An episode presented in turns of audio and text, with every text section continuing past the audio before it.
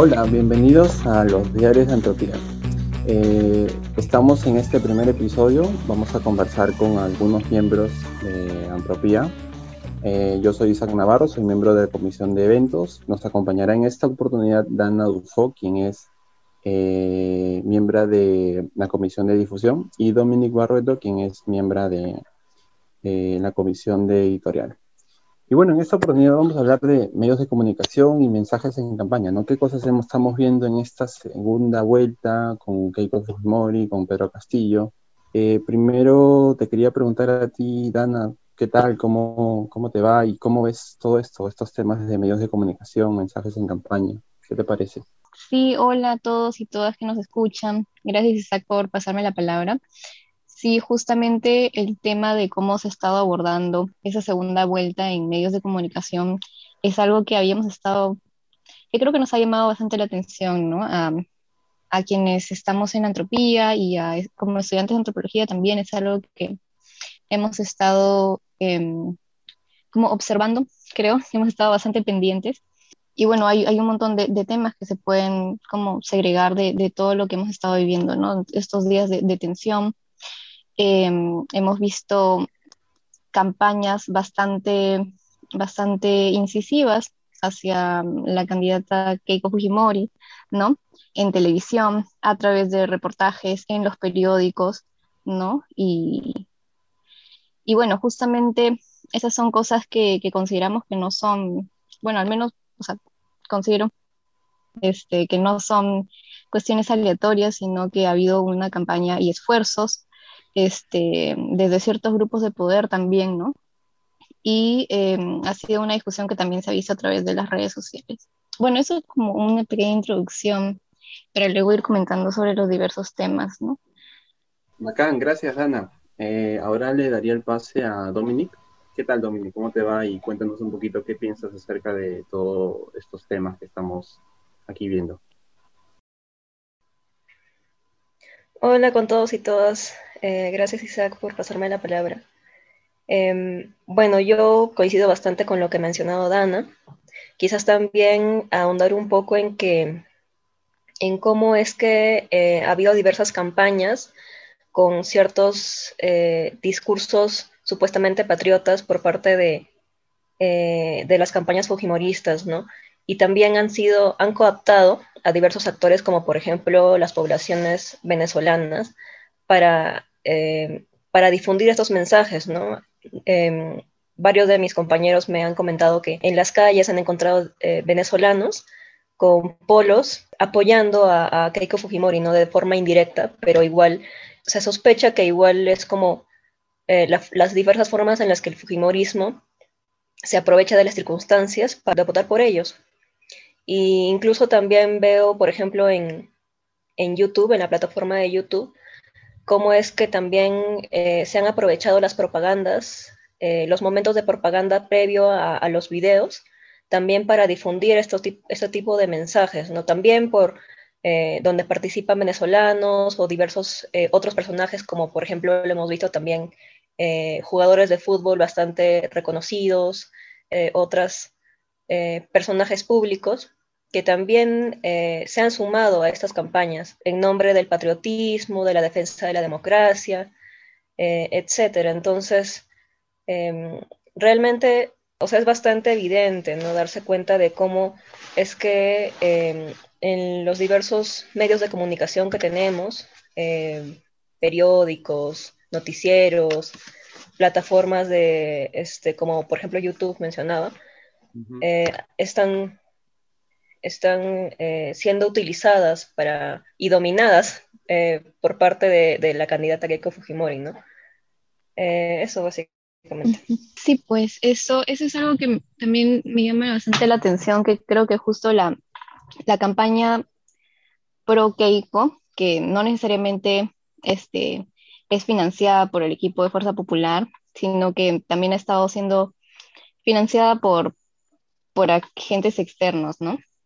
Este, pero que sí tiene efectivamente bastante financiamiento y hemos estado viendo, al menos en, en Lima, este, estos carteles o estas pantallas eh, luminosas con mensajes, con mensajes anticomunismo, ¿no? Con este mm, mensaje de que votando por Keiko supuestamente estamos apoyando la democracia y salvando al país, ¿no? Em, y también a través de redes sociales he visto bastante esto, em, de portales que, de portales web que publicitan, ¿no? Esta propaganda anticomunismo bastante fuerte, ¿no? Y es de gente que, claro, de gente que no necesariamente, que no se proclama queiquista, entre comillas, o que no defiende tampoco el proyecto de Fuerza Popular, pero este, tiene un discurso bastante fuerte anticomunista, entre comillas, ¿no? Em, sí, y eso, eso es algo que me llama la atención, ¿no? Todo el financiamiento que hay este, de, quienes están apoyando esta campaña ahora, ¿no? Eh, que es algo que en la campaña de Perú Libre, por ejemplo, o de quienes apoyan a Perú Libre, este, em, no es algo que, que realmente se, se resalte, ¿no? Em, y esa es una, una, gran diferencia también, creo, este, que, que, como que da luces de quiénes son, quiénes están votando por, o qué, qué grupos, qué poblaciones están votando por, por qué candidato, ¿no? sí. Eh, también este, creo que, o sea, el, el, dinero es un misterio, ¿no? De, de dónde sale y este, quién lo maneja, hacia dónde se dirige.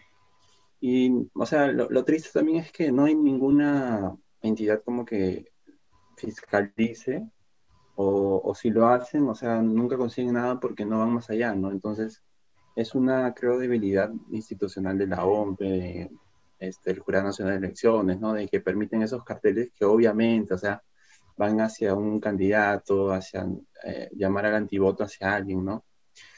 Y bueno, eso pues, ¿no? Este, y lo de la selección también es recontra eh, ridículo, creo, porque, o sea, o sea, varias veces ya los han llamado para que participen en spots de K-pop, eso ya se sabe, ¿no? Este, lo, han dicho, por ahí se ha filtrado. No han aceptado, ¿no? Pero en esta ocasión sí aceptaron y aceptaron varios. Eh, por el Perú, los mensajes siempre son lo mismo, ¿no? Por el Perú, la democracia, la estabilidad y no sé qué cosa más.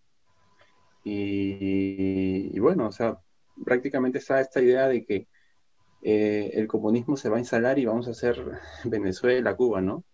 Aunque también, o sea, nosotros que hemos estudiado un poquito esto, o sea, eh, leyendo un poco a Marx o cualquier autor que hable un poco de eso, o sea, el comunismo nunca ha existido, pues, ¿no?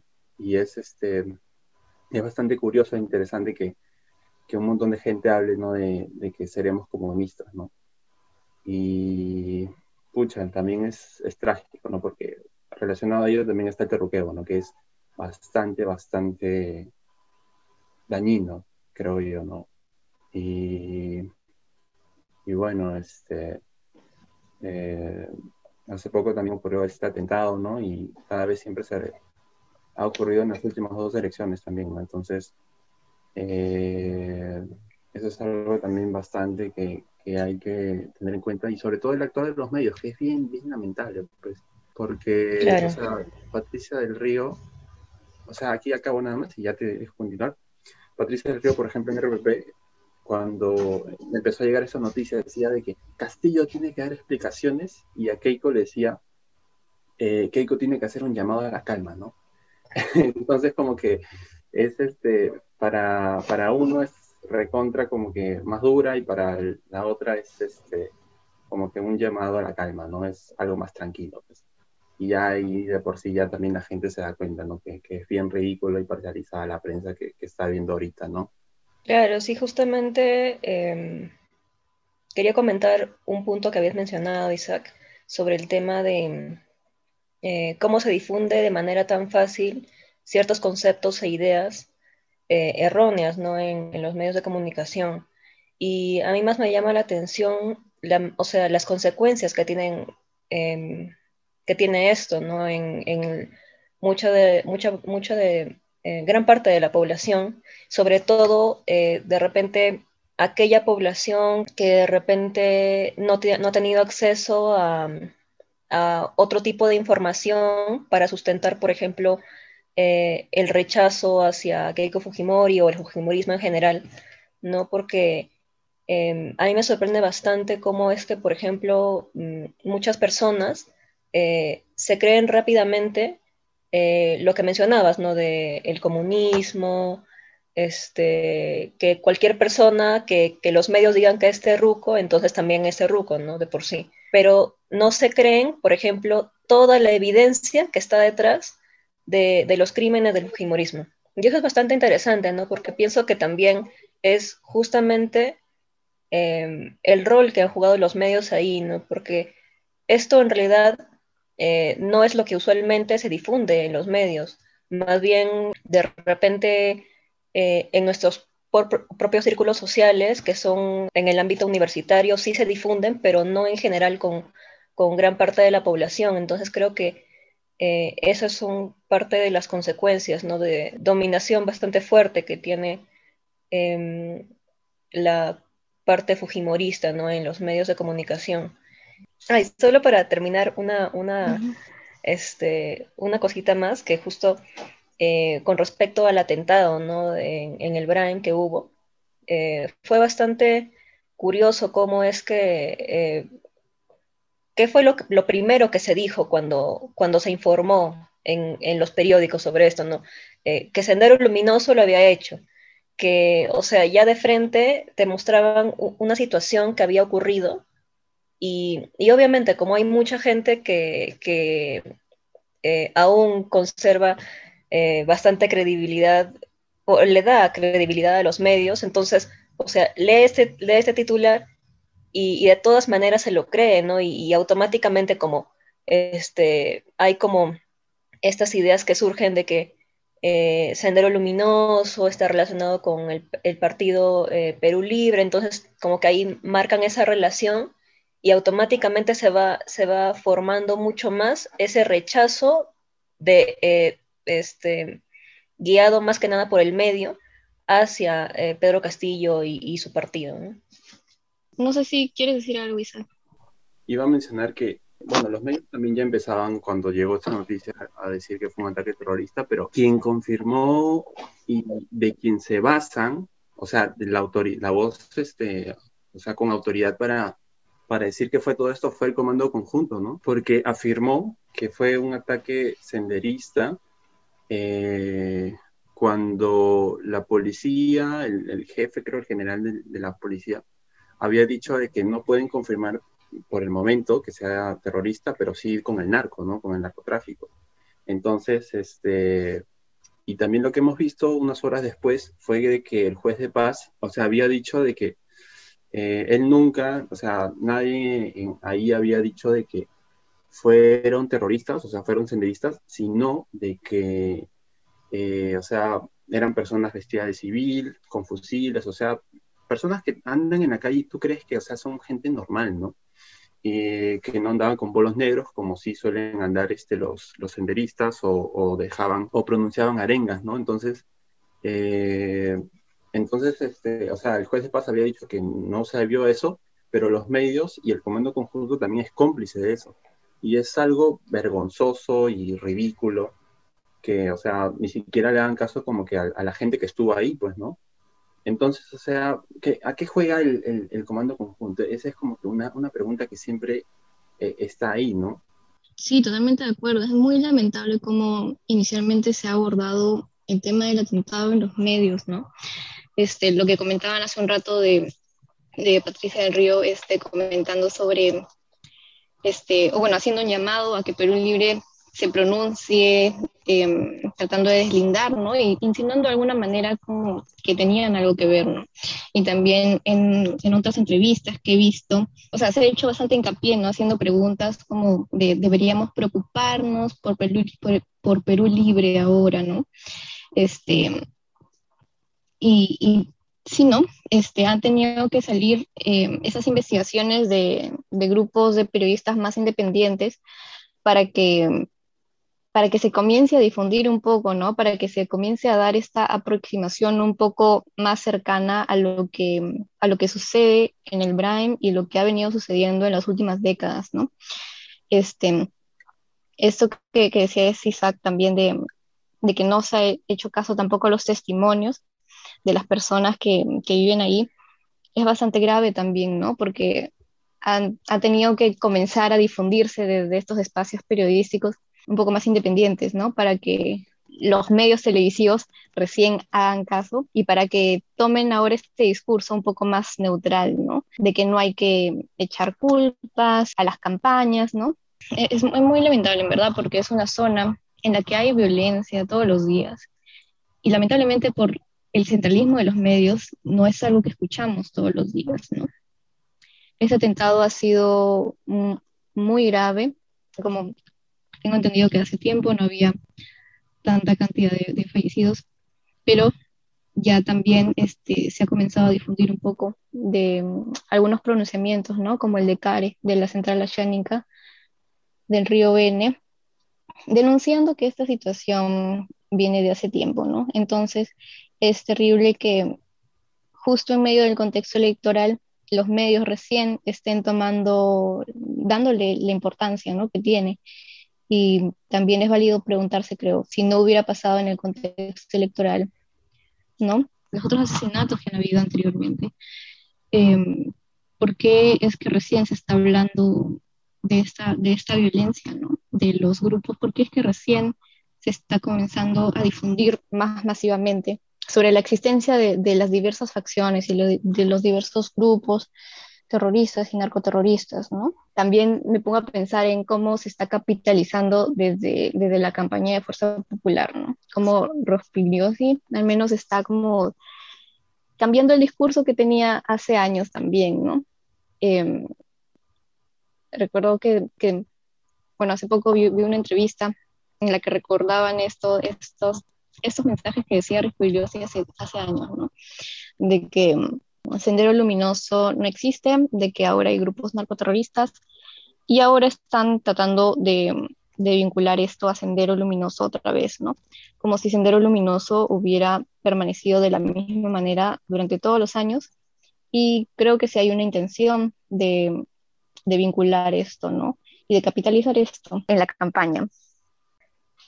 También hay un tema importante que, creo que se debería mencionar, eh, que de todas maneras es algo que, que debemos analizarlo con, eh, con bastante cuidado, creo, ¿no? Justamente eh, tomando en cuenta el tema del terruqueo que ha surgido bastante en esta coyuntura electoral. me llama la atención cómo es que se asocia tan fácilmente ¿no? a cualquier eh, ideología de izquierda, el tema del terrorismo, y en este caso es el, Partido de Perú Libre, ¿no? Sin embargo, no se toma en cuenta eh, esta otra, otra idea de, de terrorismo que parte del Estado, ¿no? Terrorismo de Estado, que es algo que, que hubo en el gobierno de Fujimori y siento que que es algo que no se toma en cuenta para muchas personas que, que te así de manera tan fácil.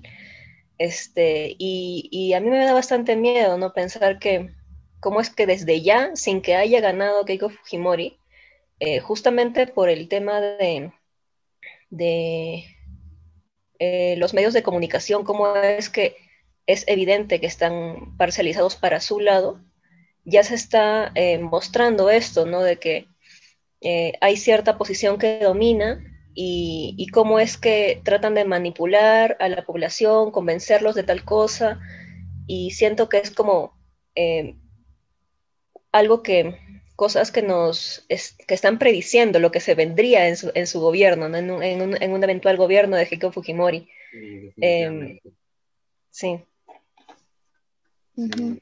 Sí, sí, o sea, o sea, este, finalmente este discurso como de dicotomía democracia y comunismo, este, es también, no sé, siento que es medio, es medio vacío y es medio incongruente con lo que realmente, con lo que ya estamos viendo, ¿no? O sea, votar por Keiko no significaría votar por la democracia, este, porque como hablamos de una democracia sin, sin una verdadera libertad de expresión, ¿no? Una democracia en la que los medios ya están este, tan parcializados, es tan, evidente. Este, y y hay una evidente influencia, ¿no? De poderes. Entonces, este, ¿de qué, de qué democracia estamos hablando? Es creo que un, un, punto para, no sé, para seguir pensando después también. Y, y, bueno, el otro lado, como, comenzaba, como comentaba Isaac hace un rato, ¿no? ¿De qué comunismo se está hablando? Porque primero, que Perú Libre no se enuncia como comunista, y bueno, en la práctica tampoco sería sería factible tener un Estado comunista, ¿no? por lo que ya comentaba Isaac hace un rato. Entonces sí, no, es, me parece súper interesante cómo se han estado formando como estas, esos imaginarios, ¿no? De lo que es la democracia y de lo que es el comunismo, ¿no? Tratando de vincularlo con, con Venezuela, con Cuba. O sea, estas, estas ideas que, que han mencionado de democracia, o sea, son bien eh, digamos, en, Perú y en Latinoamérica y en, bueno, en un montón de partes también del mundo, incluso eh, podríamos decir de que, o sea, en realidad como que una democracia plena no, no existe, ¿no? Y en Perú es una idea bien, o sea, para quienes son este, activistas sociales, luchadores sociales, dirigentes, o sea, es, es, es, es una ilusión prácticamente, ¿no? Porque la democracia aquí es eh, es bien pobre, es bien miserable. Y, nada, o sea, necesitas prácticamente contactos eh, o dinero, ¿no?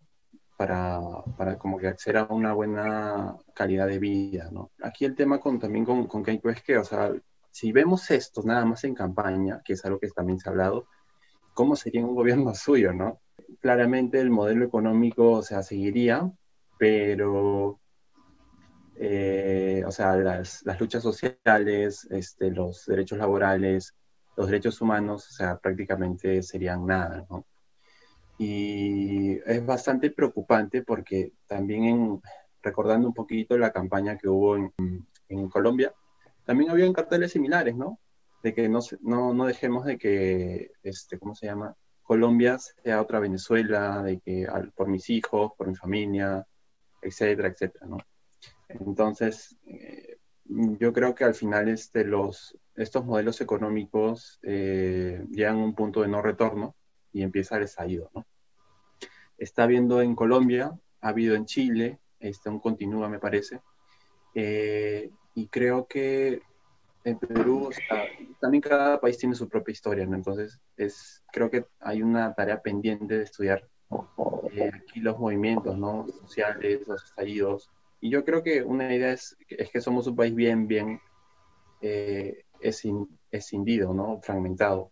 Lo cual creo que no es malo porque, o sea, hablar de fragmentación de un país fragmentado, o sea, implica de que en algún momento tendríamos que ser una nación unida, ¿no? Pero creo que eso es imposible con la diversidad de comunidades, pueblos que existen. Y por lo tanto, o sea, creo que está bien, ¿no? Lo único que sí sería bueno es que se reconozca que es un Estado plurinacional, ¿no? Pero para que empresas, este, organismos no se aprovechen de o sea, los recursos naturales, por ejemplo, ¿no? Y hagan lo que quieran con los territorios de un pueblo indígena o una comunidad, ¿no?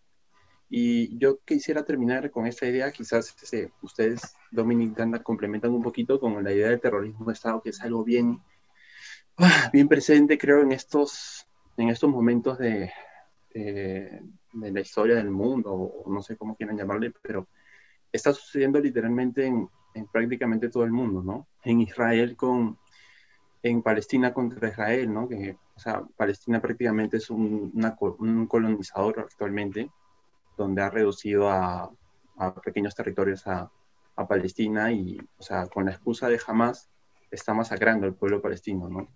Y acá en Perú, en Estados Unidos, en Europa también, ha habido manifestaciones contra la policía, ¿no? Y en algunos casos han salido los militares, ¿no? Y, o sea, estamos viéndolo, ¿no? En, en, Colombia y en Perú, no sé cómo habría sido en Chile, o sea, los policías, por ejemplo, no tenían su, su nombre en, en, su uniforme, eh, este, mentían con el tipo de munición que tenían. Acá en Perú utilizaban postas que son un poco más grandes que los perdigones y que se utilizan para cazar animales grandes, o sea, para matar si es que lo disparas contra gente. Eh, utilizaban canicas, disparaban las bombas lacrimógenas, no las tiraban a, lugares más o menos donde no hubiera mucha gente para dispersarlas, sino apuntaban literalmente a la cara y al cuerpo, ¿no? Entonces, por eso mucha gente en noviembre acá en Perú, eh, las bombas les caían en la cara. Entonces, este, es algo también muy preocupante y con Keiko Fujimori aún muchísimo más, ¿no? O sea, yo literalmente me, me cago de miedo pensar en que ella esté, eh, porque, o sea, en las marchas, en protestas que, que siempre va a haber en, en, todo, en cualquier gobierno, eh, creo que ella no tendría ninguna dificultad en sacar a, o sea, utilizar la máxima violencia de la policía, ¿no? Y de los militares, ¿no? Entonces, eh, es algo también bastante preocupante para, para, mí y también, o sea, creo que también para ustedes, eh, por mi vida, por la vida de ustedes, ¿no? Entonces, es algo a tener bastante en cuenta porque al final el terruqueo en su máxima expresión, o sea, mata, ¿no? Terruqueaban a, a unas personas en barrios altos y las terminaron asesinando, ¿no? Sin ninguna prueba consistente de que fueran, eh, de que estuvieran relacionados con Sendero, ¿no? Entonces, es algo bastante preocupante y algo también bien presente en, en, en el mundo actual, ¿no? Eh, con diferentes matices, ¿no? Quizás de raza, ideología o religión, qué sé yo, ¿no? Pero, pero ahí está. No sé, chicas, quizás quieran comentar algo. Sí, finalizar. sí, este, eh, bueno, sí, es totalmente cierto y preocupante lo que mencionas, Isaac. Eh, yo me pongo a pensar bastante en cuáles serían, de qué manera procedería eh, Keiko Fujimori en un eventual gobierno con todas las personas que, que abiertamente eh, se, se, muestran como de oposición hacia ella, ¿no? que son antifujimoristas o en general en algún momento eh, este, se han mostrado, eh, han mostrado su rechazo hacia ella, ¿no? ¿Cómo es que eh, sería ese proceder? Y realmente eh, da miedo, da, eh, no sé, hasta escalofríos pensar en, en diversas cosas que, que, podría ser que ya se han hecho antes. Y, por ejemplo, eh, hablando de justamente estas acciones de, de terror que, que surgieron en el gobierno de Fujimori. ¿no? Nosotros tenemos en, como estudiantes de, de, la católica a un compañero, eh, Ernesto Castillo, de sociología, que, que lo desaparecieron ¿no? y, y, nunca, lo nunca lo encontraron y eh, en parte eh, siento que muchas de esas cosas que, que pasaron, no solamente esto, sino eh, diversas maneras eh, de de atentar contra, contra los derechos humanos podrían volver a repetirse, ¿no?